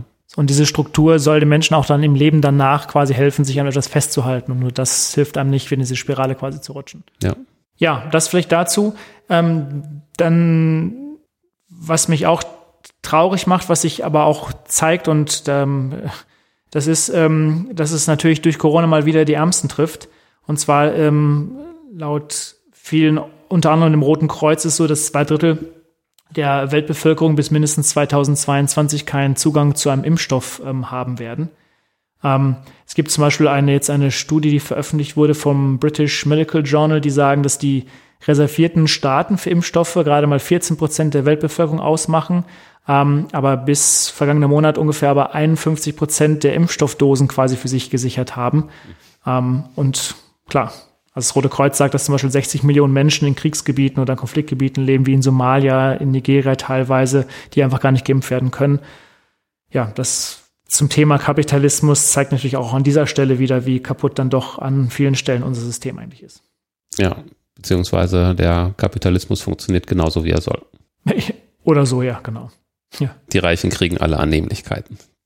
Ja, exakt. Also zum Beispiel dachte man ja, dass man in Südafrika zum Beispiel jetzt äh, den Virus ähm, besiegt hatte in der Form. Jetzt zeigt sich aber die Weihnachtstage zum Beispiel, dass sich zweieinhalb Millionen Menschen infiziert haben und aber in den letzten 30 Tagen irgendwie allein schon eine halbe Million hinzugekommen sind. Also da kommt es wieder zurück und trifft natürlich auch da die Menschen wirklich sehr, sehr hart. Jetzt hatten wir unseren Kapitalismussatz. Ja, das stimmt. Hm. Ja. Ja, jetzt hast du ja doch noch wieder deine negative Kurve gekriegt. Super, danke. Es kann ja nicht nur ähm, um Happiness gehen, man muss auch mal die Dinge hier beim Namen nennen. Und, ja, ne? Das ja. gehört leider, leider auch mit dazu. Ja. Ich würde so gerne was Positives dazu sagen, aber mir fällt nichts ein. Wir können ja einfach das mal so stehen lassen. Ich denke, jeder hier in einem Podcast kann sich, hat, fühlt mit uns und fühlt mit den Menschen dort und vielleicht kann sich auch jeder mal überlegen, was er dafür tun kann, dass es da vielleicht in bessere Bahn läuft. Also ganz spontan würde mir einfallen, vielleicht einfach Organisationen, die dort Impfdosen verteilen, wie das Rote Kreuz etc., dort auch vielleicht einfach mal eine Spende zu leisten. Mhm. Wir hatten, wenn wir mal das Thema Corona verlassen, es sei denn, du möchtest noch irgendetwas ergänzen? Nein, ich will davon jetzt weg. Sehr gut. Ähm, wir hatten ähm, im September in einer Folge darüber gesprochen mit der These, dass schwindet der Wert der Wissenschaft. Ähm, das wollte ich nochmal an einer Stelle kurz aufgreifen, wobei wir jetzt tatsächlich ein Stück weit wieder zu Corona zurückkommen. Das schon. Ich war noch gerade weg. ging aber schnell. ähm, und zwar aus dem ähm, Punkt heraus, dass ich mir heute so überlegt hatte, ähm, die Wissenschaft ist ja der eine Punkt und ähm, aber nun haben wir eine riesengroße Aufgabe in 2021 vor uns und die ist natürlich, wie kommuniziere ich nun, dass ich mich impfen lassen soll?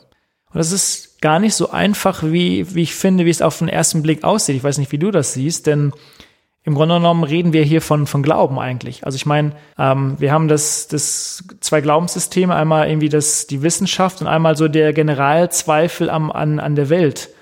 Und ich meine, auch die Wissenschaft funktioniert da draußen tatsächlich ja wie ein Glaubenssystem und eben nicht, wie viele meinen, als ein strukturiertes Erkenntnissystem. Und das zeigen auch übrigens die Zahlen. Jetzt im Dezember die Erhebung ist es erste Mal so, dass die Menschen, die befragt wurden, unter 50 Prozent liegen, die sagen, ich möchte mich impfen lassen, während man April nochmal nimmt, ähm, die, die Zahl bei 80 Prozent liegt. Wenn das denn wirklich so eintreffen sollte, dann bringt es das natürlich alles nichts, dann werden wir auch den Virus nicht besiegen. Bitte sag die Zahl nochmal. Also wie, wie viel Prozent wollen sich gar nicht impfen lassen? Also seit der, also der Erhebung jetzt im Dezember Ja. ist der Wert unter ähm, 50 Prozent gefallen, quasi, also umgedreht. Die Menschen, die sagen, sie wollen sich quasi impfen lassen. Ah, Im April okay. lag der Wert noch bei 80 Prozent, genau. Und damit ist gemeint, sich überhaupt impfen zu lassen. Ja, genau. Okay. Und man kann es ja noch differenzierter sehen. Also ich, ich zum Beispiel möchte mich schon impfen lassen, aber nicht unbedingt als Erster. Ich will schon erstmal gucken, wie das funktioniert. Siehst du, du, dein Glaube ist halt auch da irgendwie, ja. Dein, du hast auch einen gewissen Glaube und sagst, ich bin erstmal vorsichtig, du vertraust dem Ganzen vielleicht auch nicht so in dem Maße. Zumal übrigens wir beide auch nicht zu den ersten gehören werden. Also von daher, glaube wir werden auch erst 2000, Ende 21. Wir gucken erstmal, wie das da in England funktioniert und so, ne? Da isoliert auf der Insel. Kommt ja hoffentlich dann auch keiner weg, wenn was schief läuft. Äh, genau, also das, die Frage stellt sich natürlich gar nicht, da hast du völlig recht. Aber ich finde, ähm, aber die Frage ist, wie formuliert man sowas natürlich jetzt in der Öffentlichkeitsarbeit? Ist jetzt ja nicht so, dass ich jetzt irgendwie Coca-Cola bewerben müsste, quasi. Ja, Ich glaube natürlich, dass die, der Verlauf der Pandemie sicherlich das Ganze bestimmt. Wenn ich Zustände habe, in dem ich Leichen auf den Krankenhausfluren habe, wie Anfang des Jahres in Norditalien, das wird sicherlich die Impfbereitschaft wieder erhöhen, aber das wollen wir natürlich nicht. Und gleichzeitig muss man aber auch eingestehen, dass man natürlich sag mal Vertrauen nur dann gewinnt durch Transparenz, Nachvollziehbarkeit und Offenheit. Und ich glaube auch, dass natürlich in der Politik ähm, das nicht immer gegeben war, dass ich auch nachvollziehen kann, dass Leute unter Umständen sicherlich hier und da einfach zweifeln. ja, Das heißt, eine, eine sinnvolle ja, Fehlerkultur muss gegeben sein, auch eine gewisse Freundlichkeit im Dialog. Also wenn ich mir die Kommentare bei Twitter angucke, wo, sag mal, Corona-Leugner als Idioten beschimpft werden, das hilft halt eben nicht. Beschimpfen hilft nicht, um Vertrauen aufzubauen. das stimmt. Also Das sehe ich auch. muss, glaube ich, sich überlegen, ne, wie, wie geht man halt damit mit Transparenz und, und Höflichkeit einfach heran. Genau. Das hast du gut gesagt. Das sehe ich nämlich auch so. Also dieses als äh, Trottel und Idioten beschimpfen, das, das ist kein, kein guter Startpunkt für eine Kommunikation miteinander. Und wir müssen, was das angeht, miteinander kommunizieren. Es wäre ziemlich fatal, wenn sich sehr viele Leute nicht impfen lassen am Ende. Also da müssen wir gucken, dass wir möglichst viele Leute erreichen und mitnehmen. Genau, und ich glaube, dann muss man auch diese Fragen auch einfach beantworten, wie du gerade selber sagst. Was können vielleicht Nebenwirkungen sein? Zweifel, die Menschen vielleicht haben, einfach ernst nehmen und die auch in einer Debatte quasi lösen, auflösen etc. Und das geht eben nicht, wie wir gerade hatten, nicht durch Beschimpfung, sondern halt auch die Leute dann irgendwie versuchen, zumindest ernst zu nehmen. Richtig, da muss man auch mal so sein eigenes Narrativ hinterfragen. Klar ist das, das ist natürlich leicht und auch sehr billig zu sagen, ach, für Leute, die jetzt aus welchen Gründen auch immer sagen, nein, ich werde mich nicht impfen lassen und das ist alles nicht gut, die dann einfach als dumm hinzustellen, ja, das ist eine Möglichkeit, das ist eine, ein Narrativ, aber was im Vordergrund stehen sollte, ist offensichtlich, dass diese Menschen Angst haben. Und das ist vielleicht so ein Punkt, wo man mal ansetzen sollte und sich zumindest so ein bisschen versuchen sollte, da einzufühlen. Definitiv. Wobei wir es aber auch, sag mal, solche Leuten, die irgendwelche Telegram-Kanäle betreiben und vielleicht noch irgendwelche politischen Absichten haben, also die es bewusst ausnutzen, natürlich jetzt mal außen vor lassen. Also ich meine, das, das meine ich jetzt nicht damit. Nee, nee, den meine ich auch nicht damit. Nee, ja, schon klar, genau. Wollte ich, wollte es nur mal klarstellen. Ja. Nee, nee, also das, das mit meine ich jetzt auch nicht, dass man jetzt unbedingt hingehen sollte und sich da mit diversen äh, Sängern oder Köchen und wen es da alles gibt unterhält. Ich glaube, das, das, das ist nicht zielführend und ähm, da ist auch sehr fraglich, was, was bei den Leuten eigentlich so das Problem ist. Da können wir nur mutmaßen, aber da spielen sicherlich auch andere Faktoren sicherlich eine Rolle. Ja, da gibt es sicherlich auch vieles so an Eitelkeiten und so weiter. Aber das ist ja auch nicht die Masse, das sind ja, das ist ja nur eine Handvoll Leute. Das ist ja gar nicht so schlimm. Ja, das geht kommt um, noch hinzu. geht um die Masse der Leute. Also wenn sich da nur da der, der Koch und der andere nicht impfen lassen, ich glaube, da kommen wir mit klar. Stimmt. Aber das ist halt nochmal so zum Thema, also ne, Folge schwindet der Wert der Wissenschaft und das ist natürlich jetzt genau das, die große Herausforderung. Wissenschaft als Glaubenssystem versus die Leute, die vielleicht irgendwie Zweifel oder Angst quasi haben. Und wie gesagt, da hilft Wissenschaft leider nicht, die eine harte Erkenntnis haben, sondern es ist leider halt mehr. Ja, Wobei ich wobei ich es natürlich zweigeteilt sehe. Einerseits sagt man, mh, ähm, so in der Corona-Pandemie muss man jetzt Mundschutz tragen? Ja, nein, da will man, nie- bezweifelt man alles, was die Wissenschaft sagt, aber gleichzeitig freuen sich irgendwie Aktienmärkte etc., wenn jetzt irgendwie ein Impfstoff auf den Markt kommt. Also man nutzt natürlich auch die Ergebnisse der Wissenschaft so, wie man es irgendwie auch gerade gebrauchen kann halt. Mhm. ja das stimmt. Ja. Hast du noch etwas zu der Folge äh, zu ergänzen zum Thema Wissenschaft als im Rückblick?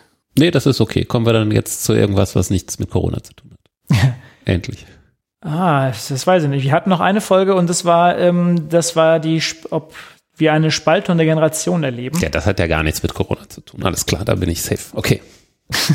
das sagst, das sagst du. ähm, ne, da ist nochmal auch für mich eine Erkenntnis bei ähm, herausgekommen, ähm, dass natürlich viele Leute dort draußen auch jetzt in diesem Corona-Zusammenhang sagen, ah, ist ja klar, dass das, das alles so explodiert, weil natürlich die ganzen Jugendliche in ihren Parks irgendwelche Partys feiern und ähm, sonstige Dinge machen. Und erstaunlicherweise, und da war ich mir auch erst gar nicht so sicher gewesen, ähm, belegen das diese Zahlen gar nicht. Mhm. Also es gibt Umfragen bei jungen Menschen und die sagen, ähm, rund 66 Prozent der Jugendlichen sagen, ich bin damit einverstanden, hier Masken tragen und so weiter. Nur vier Prozent lehnen das Ganze ab. So, und das ist natürlich, wenn man das mal auf die Bevölkerung überträgt, quasi ein viel kleinerer Teil als irgendwie die Leugner, die es halt irgendwie alle gibt.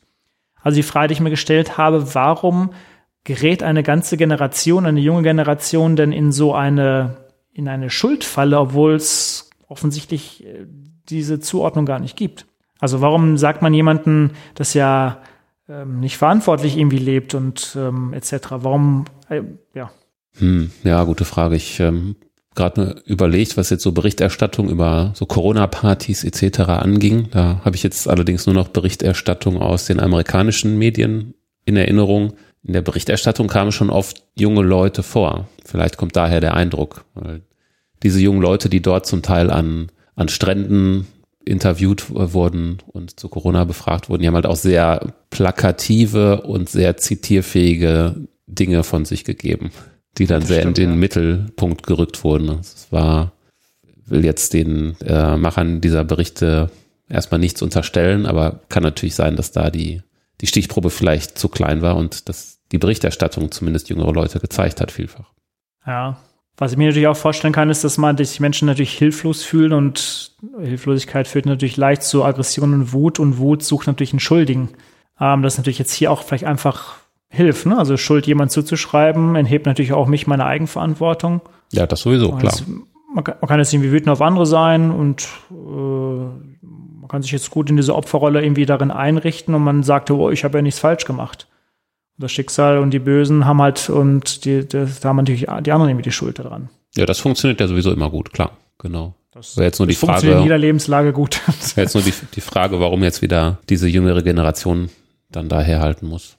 Ja, tatsächlich ist es sogar so, wenn man sag mal, einige Umfragen sich anschaut, ist es sogar so, dass tatsächlich die Jugend komplett anders funktioniert mittlerweile, als sie das noch vorher getan hat. Also die jetzige Generation ähm, ist so, dass sie ähm, wie keine andere Generation suchen sie nach Sicherheit und Kontrolle. Also sie will ihr Leben, sag mal, in, in also ihre Hormone, ihr Äußeres, ihr Gefühlsleben im Griff haben. Ich glaube, das ist nochmal anders im Vergleich zu früher. Haben sie trinken und rauchen weniger, zeigen ähm, äh, Daten als vorige Generation. Und sie haben lieber Freunde, sag ich mal, als Dates, weil man nicht schreckt sie mehr quasi ab wie unkontrollierbare Dinge und was auch irgendwie hatten wir auch mal als Podcast-Folge, auch Liebe ist unkontrollierbar. Das heißt also, Anpassung ist die neue Rebellion sozusagen. Also es ist das komplette Gegenteil, als jetzt nur äh, Folge dröhnt mit Drogen, Alkohol und sonst was, irgendwie nachts ähm, und Ego-Shooter spielend ähm, zu, zu rumzupöbeln halt. Und darum fällt es mir halt schwer, ähm, wie man jetzt genau auf sowas halt kommt. Nee, das kann ich auch nicht so richtig nachvollziehen. Ist, auch, ja. ist jetzt auch nicht so mein Eindruck, dass die jüngeren Generationen gerade, wer weiß, wie über die Stränge schlagen. Eher so ein bisschen das Gegenteil sogar. Gibt schon ziemlich viele vernünftige. Exakt. Aber ja, die, die paar, die dann Partys feiern, die kann man natürlich dann gut in den Mittelpunkt rücken. Ja, ja das funktioniert super. Was ist denn mit den ganzen Après-Ski-Leuten, die, die da jetzt in Skigebiete fahren? Das sind doch alles gar nicht so junge Leute. Das sind doch eher so ein bisschen so Mittelalter, oder? Ich glaube schon. Du meinst die da in diesen überfüllten Sesselliften und im Stau stehen jetzt in Österreich? Ja, ja, genau. so, schieben wir die Schuld mal weiter. Ja. ja, da geht gerade so ein bisschen die Berichterstattung hin. Ne? Ja, definitiv.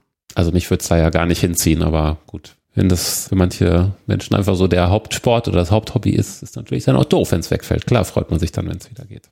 Auch nur menschlich.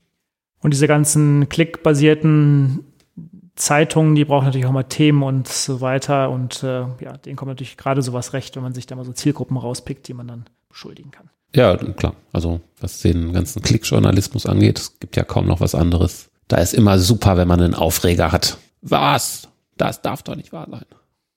die Skifahrer, die Jugendlichen und so weiter. Ja, das waren eigentlich unsere Sendungen und Folgen, die wir so übers Jahr verteilt hatten. Ja, dann haben wir ja nur über Corona gesprochen und da, wo wir nicht über Corona gesprochen haben, hast du jetzt noch äh, Corona, Corona reingebracht. reingebracht. Ja, sehr schön. ja, aber es, so war das halt. Das war einfach das Thema, was das Jahr geprägt hat. Sehe ich auch so. Aber das bringt uns ja vielleicht zum Schluss nochmal zu dem, das würde ich dich fragen wollen. Ich habe mir natürlich auch Gedanken gemacht. Was glaubst du, was werden ähm, 2021 Debatten sein, über die wir also nicht nur speziell wir beide, sondern grundsätzlich Leute diskutieren werden. Ja, das ganze Thema Impfen wird von allen Seiten beleuchtet. Wer zuerst und vielleicht auch noch welcher Impfstoff und was ist mit den Leuten, die sich nicht impfen lassen, was wir gerade so besprochen haben. Ja. Also es wird wahrscheinlich die ganze Zeit um Impfen gehen. Du darfst nur noch fliegen, wenn du deinen Impfnachweis hast. Vielleicht darfst du noch ins Restaurant, wenn du dich geimpft hast, impfen lassen hast. Genau, und dann werden, wenn du das nachweisen kannst, dass du geimpft bist, äh, wirst du dann bevorzugt behandelt, hast dann mehr Freiheiten. Gut, politisch wird es natürlich gerade verneint, aber ich bin mal gespannt, wie das irgendwie durchsetzbar ist oder nicht durchsetzbar ist. Ja, aber das, da werden uns auf jeden Fall einige Debatten ins Haus stehen. Da gehe ich ganz fest von aus. Ja, sehe ich auch so. Ich glaube, wir werden, das hatten wir gerade schon so ein bisschen auch in unserem ersten Blog gehabt, dass wir so eine neue Wirtschaftsdebatte haben werden. Ich glaube, dass da mal so Digitalisierung sicherlich einen riesengroßen Schub ausgelöst hat und natürlich auch Auswirkungen hat. Ähm, und damit ist natürlich ein Punkt, den wir gerade hatten. Wie werden wir zukünftig arbeiten? Homeoffice, ja, nein, in welche Richtung wird es gehen? Man muss sich solche Fragen stellen. Ähm, warum ist Amazon so groß geworden? Ich glaube, diese Dinge werden uns beschäftigen und müssen auch irgendwie weiter diskutieren. Aber ich, ich meine es auch positiv. Also die, dieser digitale Schub, den wir, was, wo, wo wir früher einen Stau hatten, der ist natürlich jetzt nochmal ins Rollen gekommen. Also es hat natürlich auch viele positive Effekte. Ja, auf jeden Fall. Also das, wie sich da diese Natur der Arbeit möglicherweise verändern wird und was es da noch für Debatten gibt, das, das werde ich auf jeden Fall auch aus eigenem Interesse sehr stark mitverfolgen. Und gerade diese Ansätze, die beiden, die wir ganz zu Anfang jetzt dieser Sendung mit Google und Microsoft angesprochen haben, Finde ich sehr, sehr interessant. Ich bin sehr gespannt, wie zum Beispiel dieses Microsoft-Experiment funktionieren wird mit äh, komm vorbei oder bleib zu Hause. Es ist uns egal. Wenn das bei so, so einem großen Konzern ähm, funktioniert, dann könnte das ja durchaus Schule machen. Definitiv. Ähm, ich glaube, dass wir hatten über Slack kurz gesprochen. Ich glaube, dass 2021 das Jahr sein wird, wo wir noch mehr solche Übernahmen in der Größe sehen werden. Ich glaube, dass so viel Geld im Umlauf ist, dass ja da jetzt eine Menge passiert mir mal aufgeschrieben, warum kann nicht so ein Dropbox oder Box irgendwie übernommen werden? Ähm, all das würde in so eine Kategorie irgendwie reinfallen. Da bin ich mal gespannt, was da irgendwie passieren wird. Mhm. Ich glaube, Twitter als Übernahme wird auch mal wieder gehandelt, kann ich mir auch vorstellen. Ich will mir nicht sagen, dass jeder davon übernommen wird, aber zumindest wird das die Themen der Übernahmekandidaten sicherlich beherrschen. Ah, okay. Aber wo wir beide auch schon im Vorgespräch darüber gesprochen haben, ist ähm, digitale Bildung, finde ich. Ähm, es muss definitiv darüber gesprochen werden. Das ist nämlich eins der größten Katastrophen, die wir in diesem Jahr erlebt haben, weil nämlich da seit Jahrzehnten nichts passiert ist. Insbesondere bei uns in Deutschland. Ja, ja, insbesondere bei uns in Deutschland. Ähm, wir beide haben ja relativ viele oder einige Freunde, die im, die im Bekanntenkreis die Lehrer sind. Und ich mir da die Maßnahmen angucke, kann ich mich nur am Kopf fassen und frage mich, wie, wie, das alles sein kann. Also bekommen Lehrer irgendwelche iPads ausgehändigt, wo Unsummen an Geld ausgegeben wird, aber es ist nicht mal klar, ähm, welchen Bestandteil denn dieses iPad nun haben soll. Also A, was, welche Interaktion gibt es jetzt darüber mit den Schülern? Ähm, welche Interaktion gibt es jetzt unter den Lehrern? So, dann gibt es natürlich auch dort in so einer Schule viele Verweigerer von digitalen Medien. Die Lehrer, die schon digital unterwegs sind, haben bereits schon ein eigenes iPad. Also ich fürchte fast, diese gekauften iPads für 100.000 von Euros, die werden jetzt da im Regal rumliegen und in zwei Jahren zu alt sein. Das könnte Weil es keine ja. übergeordnete Strategie gibt, genau. Ja, ja da kenne ich tatsächlich Fälle, wo für Schulen Hardware angeschafft wurde, die mangels Konzept oder mangels einer Genehmigung einfach in einem Schrank lag. Ja, und ich ich glaube, man muss dann aus verschiedenen Richtungen mal neu denken. So sind wir beide keine Experten, was Bildung angeht, aber sicherlich ein neues Konzept, wie man Bildung vielleicht zukünftig anders und effizienter gestalten möchte und wie die sich dann dort Hardware integriert. Ich hoffe, an diesen Konzepten wird äh, jetzt gerade während wir sprechen schon mit Hochdruck gearbeitet. Ich hoffe. Ich hoffe auch. Aber vor allen Dingen darf man natürlich auch Schulen nicht vereinzelt damit alleine lassen, sondern ich glaube, es muss natürlich auf, eine, auf wesentlich höheren Ebenen natürlich passieren. Und das kann ja. nicht eine Schule nur komplett für sich allein entscheiden. Ja, ja, also da merkt man schon, an einigen Schulen hat es super geklappt, aber halt wegen vor allen Dingen Eigeninitiative von Lehrern. Und wo die dann aber gefehlt hat, lief es dann mitunter nicht so gut. Und das Thema, was wir auch schon mal hatten, nur etwas, was jetzt etwas digital machen, hilft natürlich nicht, wenn, also Wenn, das ist ja nicht der ist, also das, damit ist ja niemandem geholfen, sondern auch die Interaktion mit Schülern muss vielleicht eine andere sein, wie man Dinge Schülern beibringt und so weiter. Ja.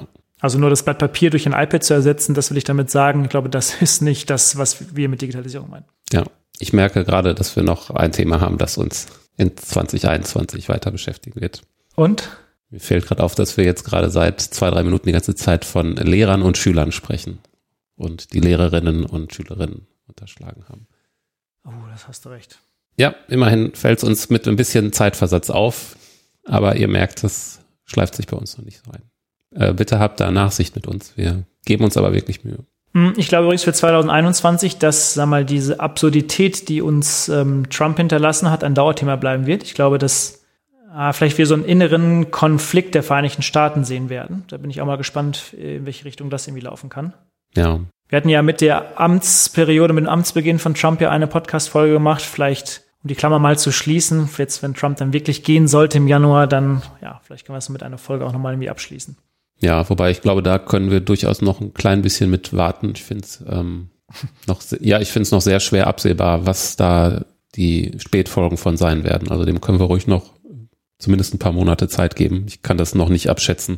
Also es könnte wirklich weitreichende Folgen auf die gesamte Art, wie Politik kommuniziert wird in den Vereinigten Staaten beeinflussen. Ja.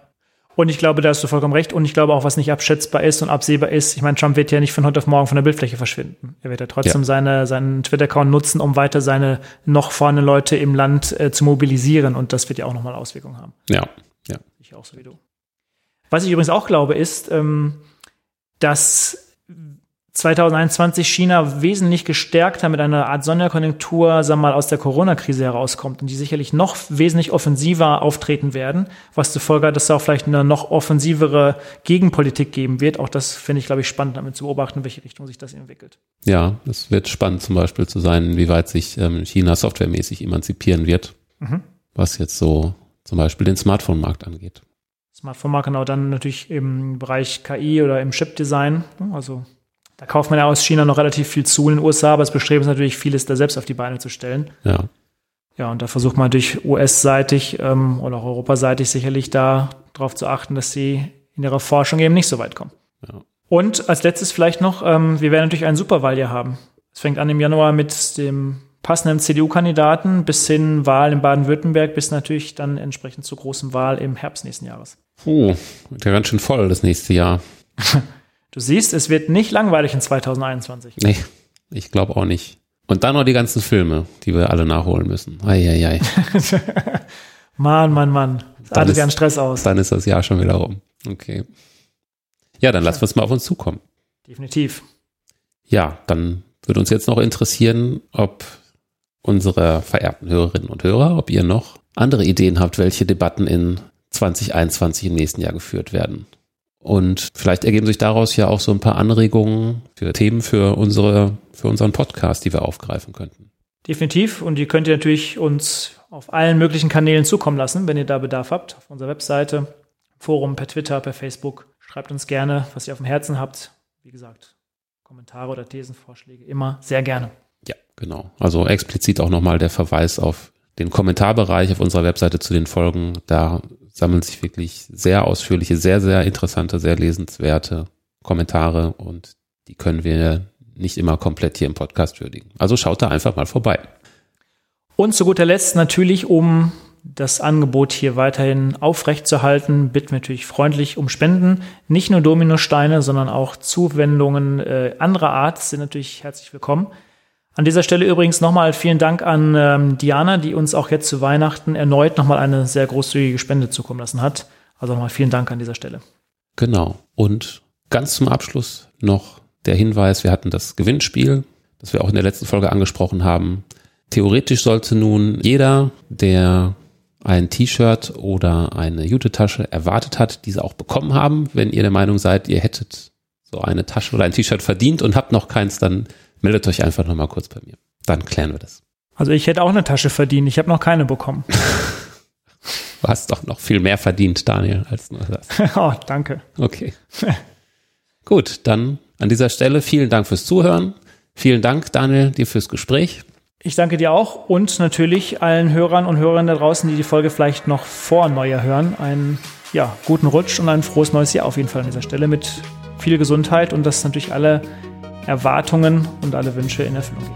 Ja, wenn ich die Folge noch vor Silvester geschnitten und veröffentlicht kriege, dann einen guten Rutsch. Ansonsten ein frohes neues Jahr. Okay, bis dahin. Tschüss. Bis dahin. Tschüss. Die Sache